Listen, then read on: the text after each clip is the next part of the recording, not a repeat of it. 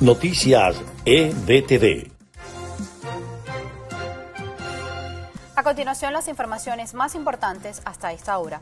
La misión de observación electoral de la Unión Europea presentó su informe preliminar sobre las elecciones regionales y municipales en Venezuela.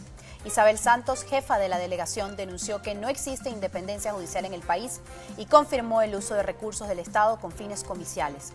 Las denuncias en torno a las elecciones regionales en el país preocupan a la oficina de la Alta Comisionada de Derechos Humanos de las Naciones Unidas, que se pronunció este martes en Ginebra.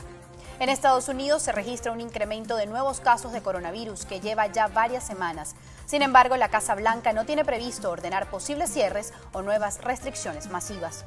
El gobierno estadounidense notificó este martes al Congreso su intención de retirar a las Fuerzas Armadas Revolucionarias de Colombia, FARC, de su lista negra de organizaciones terroristas extranjeras. Así lo declaró a la AFP, una fuente parlamentaria.